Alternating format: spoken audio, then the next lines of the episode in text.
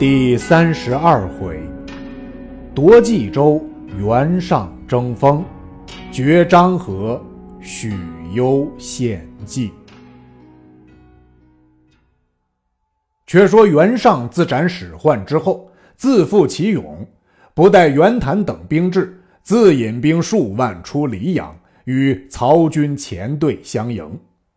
张辽当先出马，袁尚挺枪来战。不三合，架戈遮拦不住，大败而走。张辽乘势掩杀，袁尚不能主张，急急引军奔回冀州。袁绍闻袁尚败回，又受了一惊，旧病复发，吐血数斗，昏倒在地。刘夫人慌救入卧内，病势渐危。刘夫人。即请沈佩、庞纪直至袁绍榻前商议后事。绍但以手指而不能言。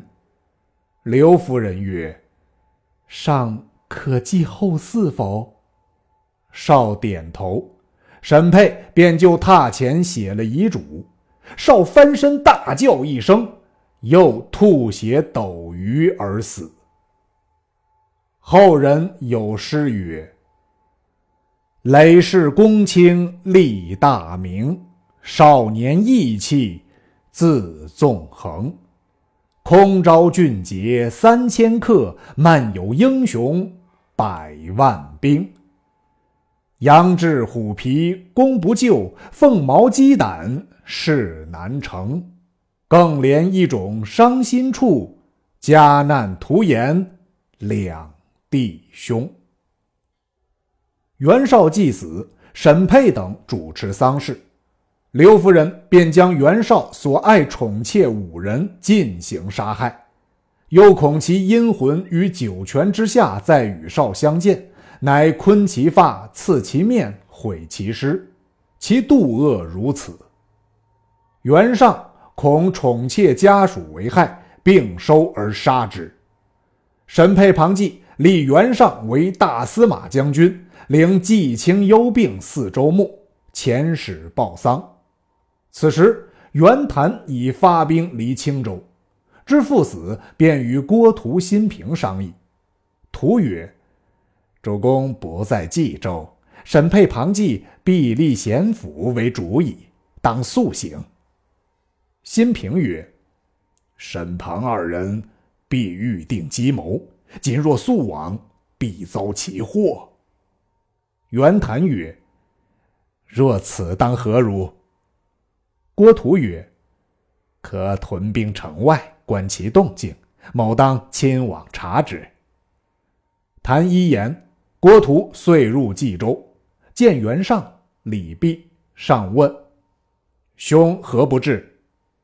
图曰：“因抱病在军中，不能相见。”上曰：“吾受父亲遗命。”立我为主，家兄为车骑将军，目下曹军压境，请兄为前部，吾随后便调兵接应也。图曰：军中无人商议良策，愿其沈正南、庞元图二人为辅。上曰：吾意欲仗此二人早晚画策，如何离得？图曰。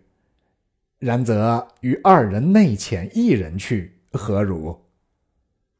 尚不得已，乃令二人拈阄，拈着者便去。庞纪拈着，上即命庞纪及印绶同郭图赴袁谭军中。既随图至谭军，见谭无病，心中不安，献上印绶。谭大怒，欲斩庞纪。郭图密谏曰。今曹军压境，且只款留庞纪在此，以安上心。待破曹之后，却来征冀州不迟。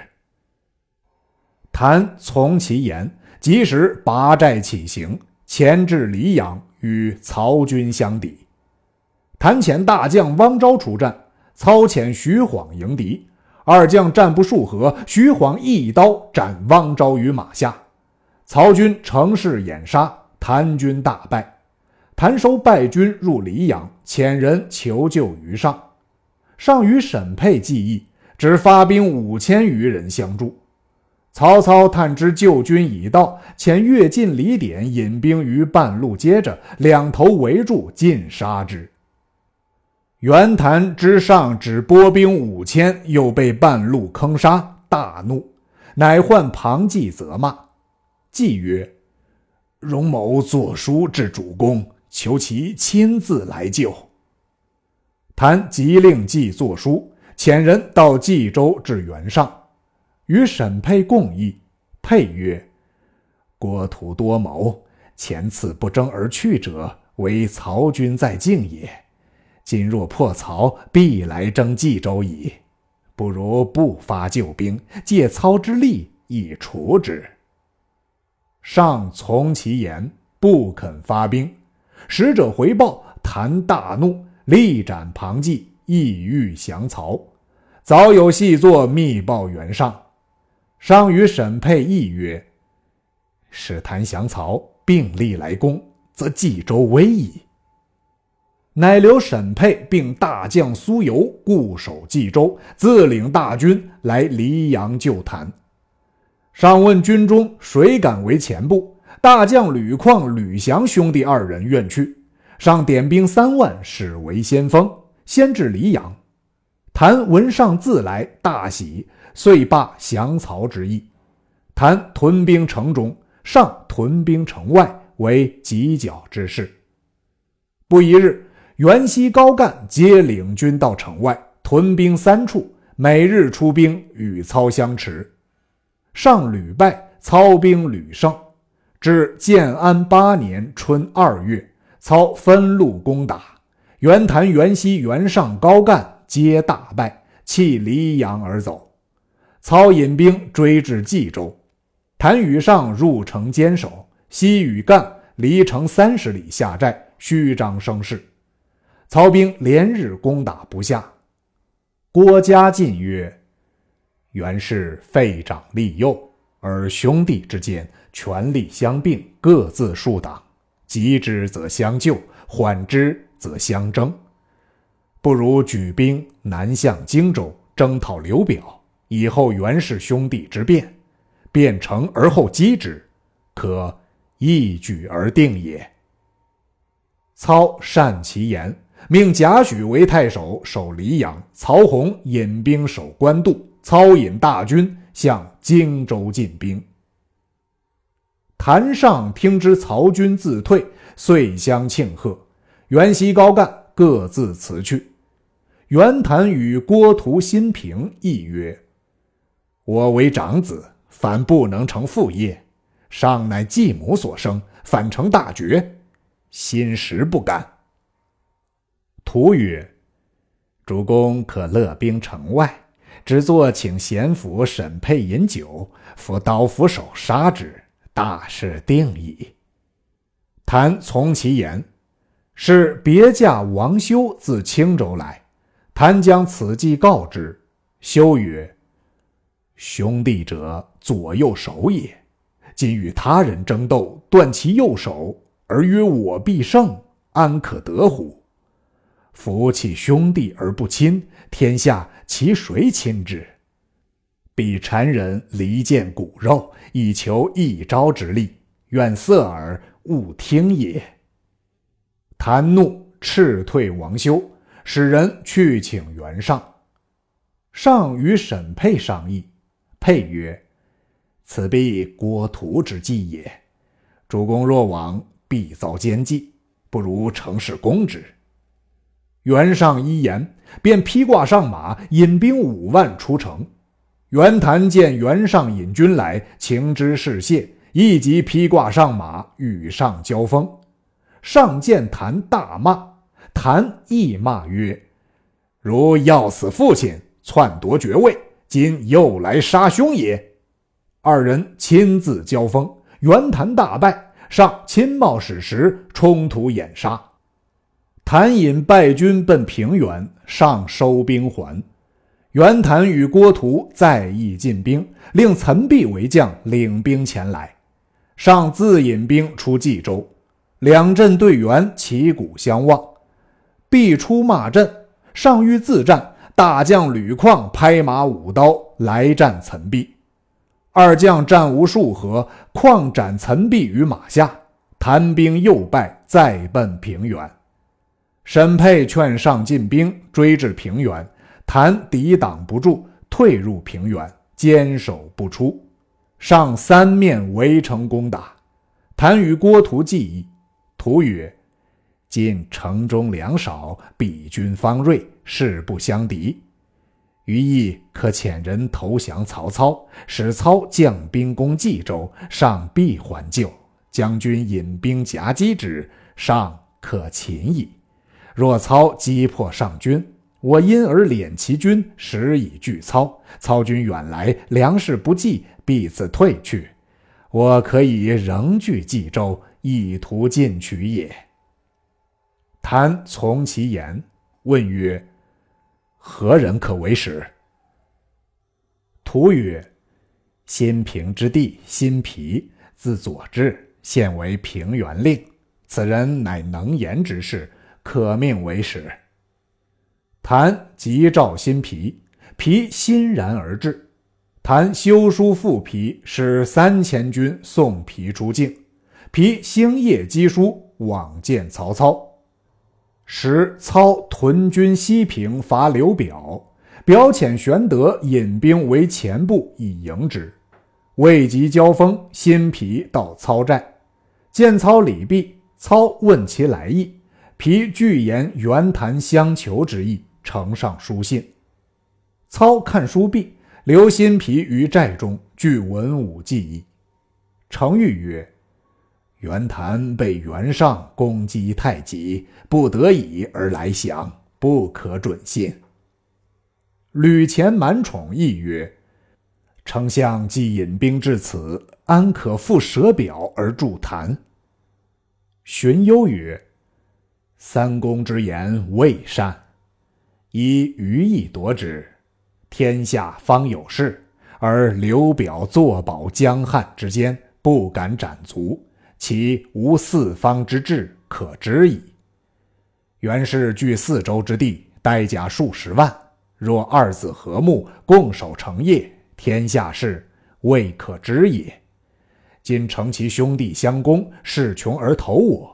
我提兵先除袁尚，后观其变，并灭袁谭，天下定矣。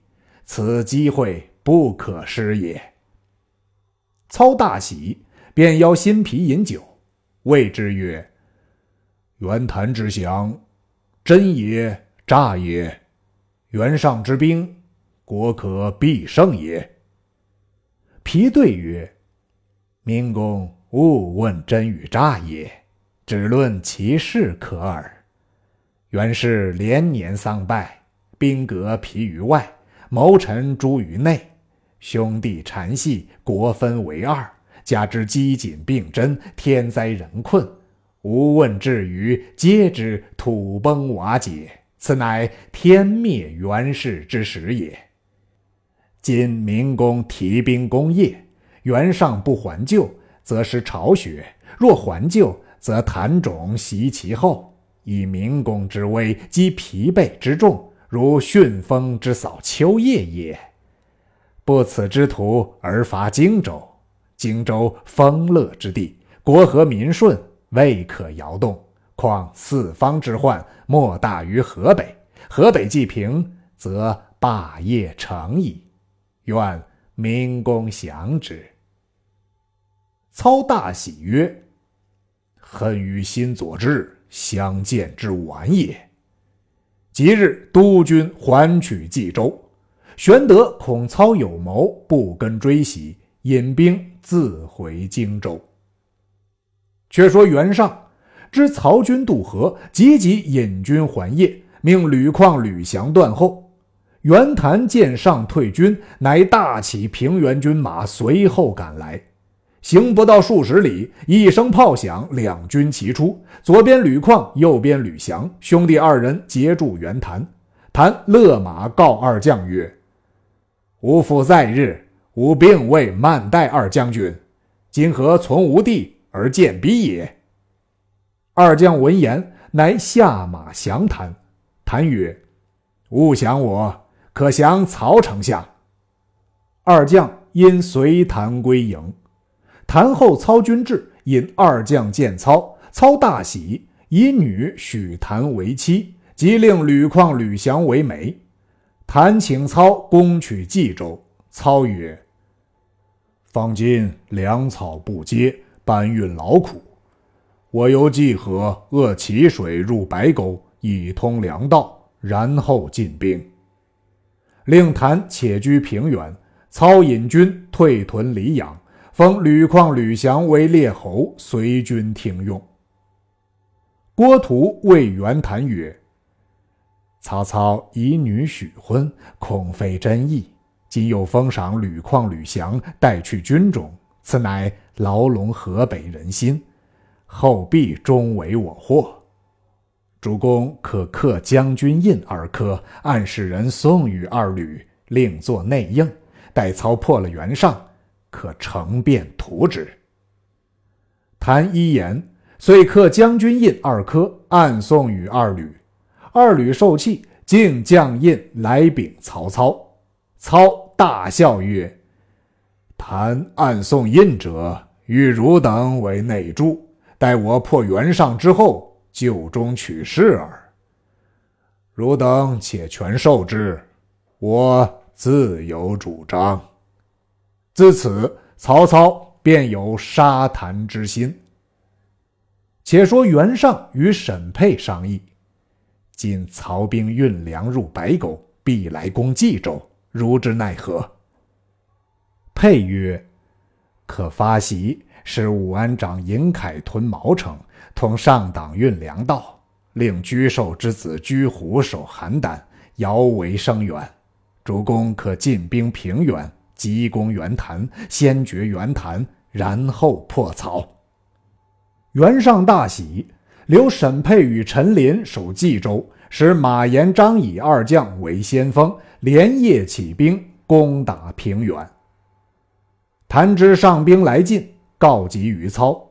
操曰：“吾进番，必得冀州矣。”正说间，是许攸自许昌来。闻上右公谈，入见操曰：“丞相坐守于此，岂欲待天雷击杀二袁乎？”操笑曰：“吾已料定矣。”遂令曹洪先进兵攻邺，操自引一军来攻尹凯。兵临本境，凯引军来迎，凯出马，操曰：“徐仲康安在？”许褚应声而出，纵马直取尹凯。凯措手不及，被许褚一刀斩于马下，余众崩溃。操尽招降之，即勒兵取邯郸。居胡引兵来迎，张辽出马与胡交锋，战不三合，胡大败。辽从后追赶，两马相离不远，辽急取弓射之，应弦落马。操指挥军马掩杀，众皆奔散。于是操引大军前抵冀州，曹洪已进城下。操令三军绕城筑起土山，又暗掘地道以攻之。沈沛设计坚守，法令甚严。东门守将冯礼因酒醉有误巡警，沛痛责之。冯礼怀恨，前地出城降操。操问破城之策，礼曰。突门内土厚，可掘地道而入。操便命冯礼引三百壮士，银夜掘地道而入。却说沈沛自冯礼出降之后，每夜亲自登城点视军马。当夜在突门阁上望见城外无灯火，沛曰：“冯礼必引兵从地道而入也。”急唤精兵运石击突闸门，门闭，冯礼及三百壮士皆死于土内。操折了这一场，遂罢地道之计，退军于环水之上，以后袁尚回兵。袁尚攻平原，闻曹操已破尹凯、居胡，大军围困冀州，乃撤兵回救。部将马延曰。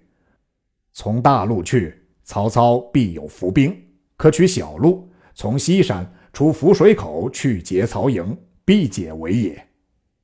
上从其言，自领大军先行，令马延与张仪断后。早有细作去报曹操。操曰：“彼若从大路上来，吾当避之；若从西山小路而来，一战可擒也。吾料袁尚必举火为号，令城中接应，无可分兵击之。”于是分拨已定。却说袁尚出涪水界口，东至阳平，屯军阳平亭。离冀州十七里，一边靠着涪水。上令军士堆积柴薪干草，置夜焚烧为号。前主簿李福扮作曹军都督，直至城下，大叫开门。沈佩认得是李福声音，放入城中，说：“袁尚已陈兵在阳平亭等候接应，若城中兵出，亦举火为号。”配叫城中堆草放火，以通音信。符曰：“城中无粮，可发老弱残兵并妇人出降，彼必不违背。我即以兵继百姓之后，出攻之。”配从其论。次日，城上竖起白旗，上写“冀州百姓投降”。操曰：“此事城中无粮，叫老弱百姓出降。”后必有兵出也。操叫张辽、徐晃各引三千军来，伏于两边。操自乘马，张辉盖至城下，果见城门开处，百姓扶老携幼，手持白旗而出。百姓才出进，城中兵突出。操叫将红旗一招，张辽、徐晃两路兵齐出乱杀，城中兵只得复回。操自飞马赶来，到吊桥边，城中弩箭如雨，射中操盔，险透其顶。众将急救回阵。操更衣换马，引众将来攻上寨。上自迎敌，使各路军马一齐杀至，两军混战，袁尚大败。上引败兵退往西山下寨，令人催取马延、张以军来。不知曹操已使吕旷、吕翔去招安二将，二将随二吕来降，操亦封为列侯。即日进兵攻打西山，先使二吕马延、张仪截断袁尚粮道。上情知西山守不住，夜走烂口，安营未定，四下火光并起，伏兵齐出，人不及甲，马不及鞍，上军大溃。退走五十里，势穷力竭，只得遣豫州刺史殷奎至操营请降。操杨许之，却连夜使张辽、徐晃去劫寨，上进器印绶节钺衣甲辎重，望中山而逃。操回军攻冀州，许攸献计曰：“何不决漳河之水以淹之？”操然其计，先差军于城外掘壕堑，周围四十里。沈佩在城上见操军在城外掘堑，却觉得甚浅。佩暗笑曰：“此欲掘漳河之水以灌城耳，壕深可灌，如此之浅，有何用哉？”遂不违背。当夜，曹操添十倍军士，并力发掘。比及天明，广深二丈，引漳水灌之。城中水深数尺，更兼粮绝，军士皆饿死。辛毗在城外用枪挑袁尚印绶衣服，招安城内之人。沈佩大怒，将辛毗家屋老小八十余口就于城上斩之，将头掷下。辛毗嚎哭不已。沈佩之侄沈荣素与辛毗相厚，见辛毗家属被害，心中怀愤，乃密写献门之书，拴于箭上，射下城来。军士实献新皮，皮将书献操。操先下令，如入冀州，休得杀害袁氏一门老小，军民降者免死。次日天明，沈荣大开西门，放曹兵入。新皮跃马先入，军将随后杀入冀州。沈沛在东南城楼上见曹军已入城中，引数骑下城死战，正迎徐晃交马，徐晃生擒沈沛，绑出城来。陆逢辛毗，毗咬牙切齿，以鞭鞭沛首曰：“贼杀财，今日死矣！”沛大骂：“辛毗贼徒，引曹操破我冀州，我恨不杀汝也。”徐晃解佩见操，操曰：“汝知县门接我者乎？”佩曰：“不知。”操曰：“此汝侄沈荣所献也。”佩怒曰：“小儿不行，乃至于此。”操曰：“孤昨至城下，何城中弩箭之多也？”沛曰：“恨少，恨少。”操曰：“卿忠于袁氏，不容不如此。今肯降吾否？”沛曰：“不降，不降。”辛毗哭拜于地曰：“家属八十余口，尽遭此贼杀害，愿丞相戮之，以雪此恨。”沛曰：“吾生为袁氏臣，死为袁氏鬼，不似汝辈谗谗阿谀之贼，可速斩我。”操教迁出，临受刑，斥行刑者曰：“吾主在北，不可使我面南而死。”乃向北跪，引颈就任。